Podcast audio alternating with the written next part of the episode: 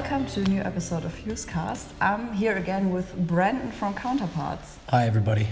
We talked. Thanks for having me back. yeah, we talked um, nearly exactly last year. Yeah, pretty much, yeah. So it's uh, like our first year uh, anniversary. Exactly, exactly. Um, it's, a, it's, a, it's, a, it's a yearly thing. It'll be like a birthday now. Just every December, we'll do something. So. Yeah, cool. So last year we talked about your favorite records 2016. Yep. Um, you mentioned the 1975, Yeah, Post. Malone, and Knocked Loose. Yep, for sure. Um, how do you feel about these records this year? Um, I, I think that um, I, I mean, I still, I still love them. Like, I still, I still stand by what I said. I mean, like when we, um, you know, we, we talked a year ago, and like I still find that I listen to a lot of those records even a year later and stuff like that. Like, you know, especially 1975. They're, they're my favorite band, so I'm always, I'm always listening to them.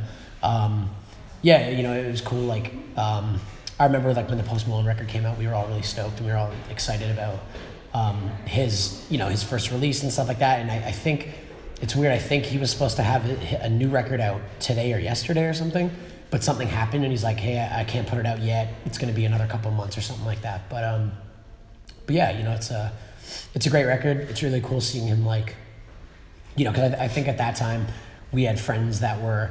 Um, you know that, that we're seeing him in, in venues like similar to, to the kind that we play. You know what i mean? Like like you know on a bigger tour if we do like a 1000 2000 cap venue and i think he was sort of doing that thing and then like since then obviously he's like blown up. He's like massive now and you know like platinum and all this stuff and it's really cool. And i mean same with same with knocked loose you know what i mean? Like when, when the record came out we were obviously really close to those guys. We've been friends with them for a while and it's really cool seeing um, you know, seeing the progression in the band and how they went from, you know, they they they seeming not not that they came out of nowhere, but they kind of popped up and, and their their popularity has definitely like spiked, you know, within the last year, and they're doing really really well too, and it's it's cool. Yeah, it's uh, all three three great records for sure. Yeah, I, st- I still jam them, so clearly they they hold up for sure. I'm still thankful for Post Malone. I love Yeah. it. I love the record Yeah, and it's um, it's so the, it's the so guy. good. Yeah, yeah, yeah. He's he's he, and uh, and it's funny like the worlds are kind of connected in like a weird way because I think when he was younger he was playing in bands and stuff like that. And um, you know there's like the videos of him doing um, Rage Against the Machine. yeah like Rage Against the Machine. And, there's like videos of him when he was when he was in high school I think like playing guitar in a band that was covering like Attack Attack or something like that. So so he obviously knows this world a lot you know what I mean? Like uh, we like none of us have met him but we have like friends of friends like Knocked Loose hung out with him you know he was like talking to like Sworn In on Warped Tour and stuff like that and you know and he's yeah he like the it's weird like you know there's like degrees of separation there but it, it, it like I think now with social media and stuff like that like it's kind of getting smaller if that makes sense like you know we could tweet at Post Malone and he could see it and be like, "Yo, what's up?" You know what I mean? And like it, it, it happens. You know, like we we just talked to some bands on the internet and then you kind of hit it off and you're like, "Yeah, we're not we're not really from the same world, but who cares? You know, we can we can still be friends and stuff." So. Yeah, and it's funny. Like both both those bands, like I mean, the Knocked Loose record and the Post Malone record. Like, I think a month ago I saw they were hanging out together, like at a Post Malone show. He was like chilling with like Brian and stuff like that. So it's pretty funny.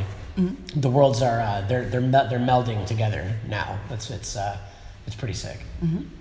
Uh, what happened to you in the whole year 2017? Um, I mean, so we when we spoke last, um, we were on that tour with Expire and uh, Landscapes and Knocked Loose, and so we went home from that. We were home for Christmas, and then we immediately went to Australia.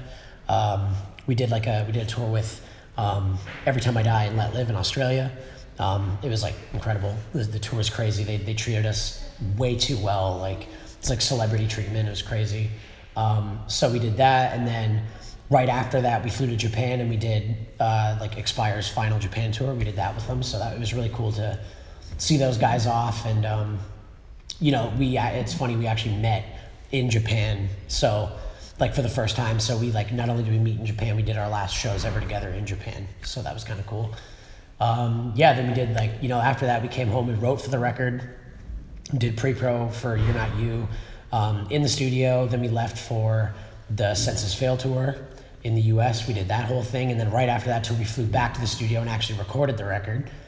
And then we just kind of hung out, and then went on Warped tour all summer and stuff like that. So that you know that was fun, and uh, yeah, then a, then a small Canadian run, and then home for a month, and now we're here. So fairly busy year for sure, but productive at the very least. So that was good. And your record came out, You're Not You Anymore. Um, how were the reactions to that? Uh, really good, honestly. Yeah, like it's it's been um, with our band. I find that when we put out new material, it, it kind of takes it like takes a while to grow on people. You know what I mean? Like that was sort of the same with uh, Current and Hell and Home and Tragedy. It was all sort of like, you know, we we had Current will carry us out, then we put out Hell and Home, and everyone's like, yeah, this is cool, but you know, Current's better. And then it's like, you know, the next year we put out Tragedy, and then they're like, uh, Tragedy's fine, but like Hell and Home's now the best record for sure. But when we put out You're Not You, everybody just like it seemed like it kind of blew up, and everybody was just like, nope, this is the best counterparts record for sure. Like this is this is the coolest record, and you know, despite like the me- the member changes and all of that stuff, uh, the reaction's been really really cool. Like you know, this tour.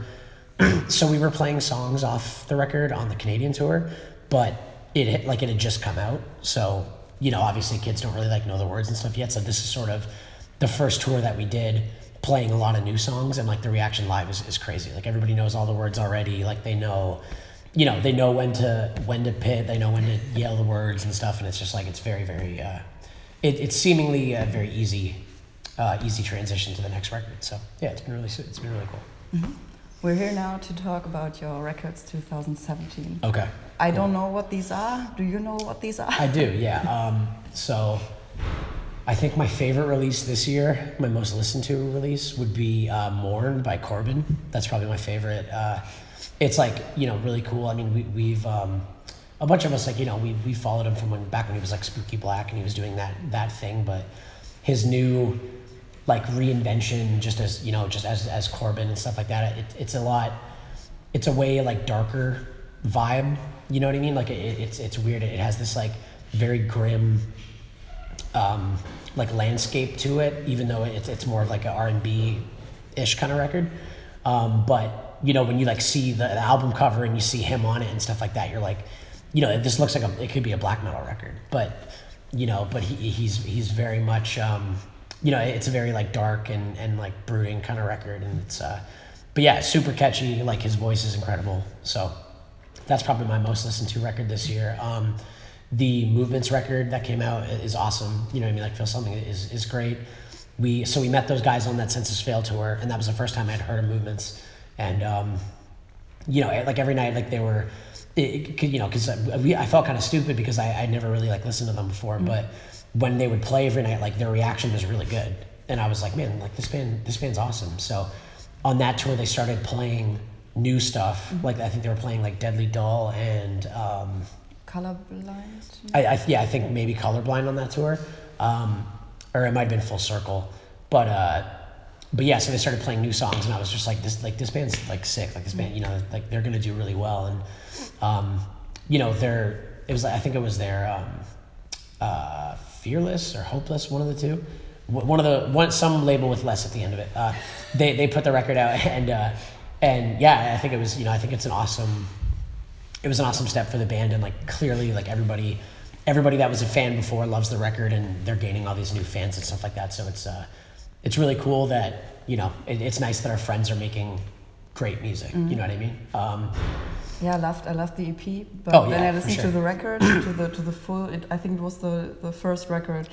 Yeah, yeah, I think I think it was the first full length. Um, yeah, and I, I had to uh, I had to, to listen to it more often because before I really liked it. yeah, But they uh, canceled the show. They Yeah, should have yeah, played yeah, like unfortunately, on yeah. Monday with tiny moving parts. Yep, It would yep. have been perfect. yeah. It would have been awesome. Yeah, it was funny like that. So that tour was was supposed to be over here around the time of this tour, and also we uh, like come back hit every time I die. Knocked loose is over here. Um, you know, a, a bunch more of our friends. Like it's funny, we just we have so many of our friends are in Europe right now, but we're like we're missing them by a day. Like it sucks. You know what I mean? Because it's just you want to see your friends, like especially when you're on tour. If you can like meet up, it's always really fun. But um, I'm sure we'll see all those bands again. You know, we're we'll always be touring together. You know, uh, I'm sure for years and years to come. So, um, you know, other stuff. I mean, like like the new uh, like Stray from the Path record came out. Like you know, really cool record. Like again, really good friends of ours. Stick to your guns. Like that record. You know, like they're again like I it, it's it's sick. Like all of our friends are are putting out really good material. So it's we're we're lucky to have friends that are like great people, but they're also like really good musicians and stuff like that. So you kind of feed off each other. You know what I mean? Like it's when you see your friends doing cool things, you're like, yeah, I want to do I want to do that stuff too. So you know. Um, other like a lot of like you know my most listened to records like not a record but um, all of the pale wave singles. I like i love i love that band. I can't wait for, for the for the full length whenever it happens.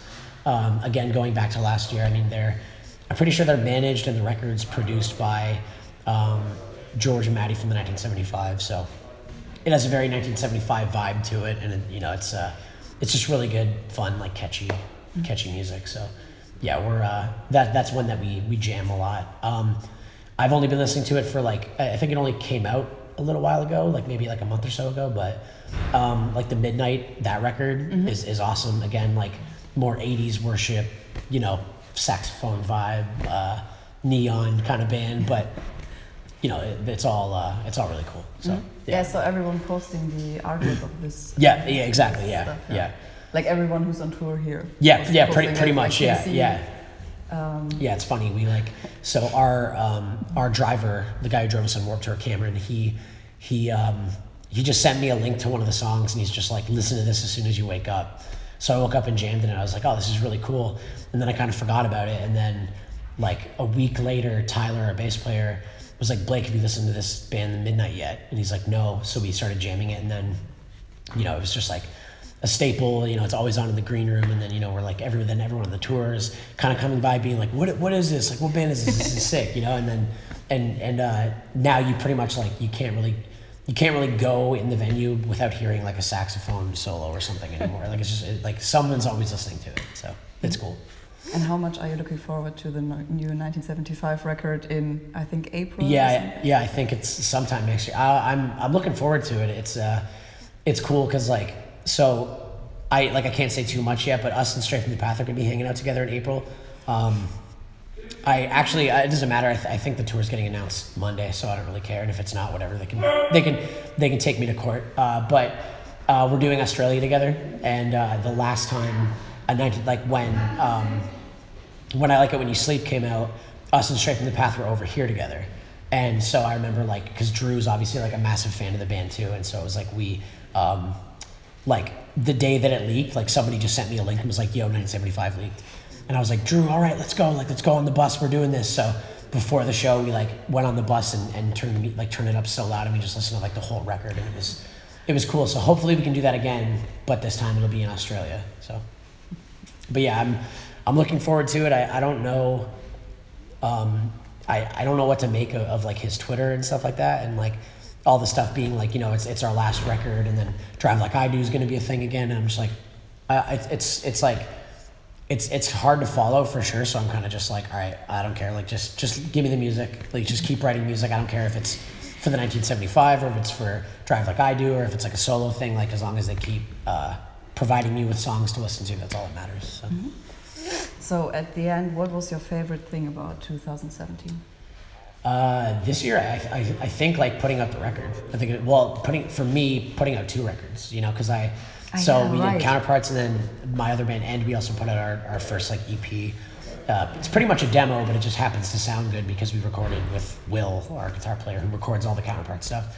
But um, but yeah, like you know the end, like the the shows at the end were really really cool. Like the the response to both records um, has been crazy. So you know, it's like a my my one my one goal this year. Like I was like I like I want to be able to brag so bad that I can say like in you know in like the fall of of 2017 like I had two records on the Billboard chart and it like actually happened. So I was like yes, all right, this is sick. So very very cool. Uh, it's a cool brag for me for sure. Let's see if I can get a if I can get more money out of it or something. but but yeah, I think I think that's probably my favorite thing that's happened all year for sure.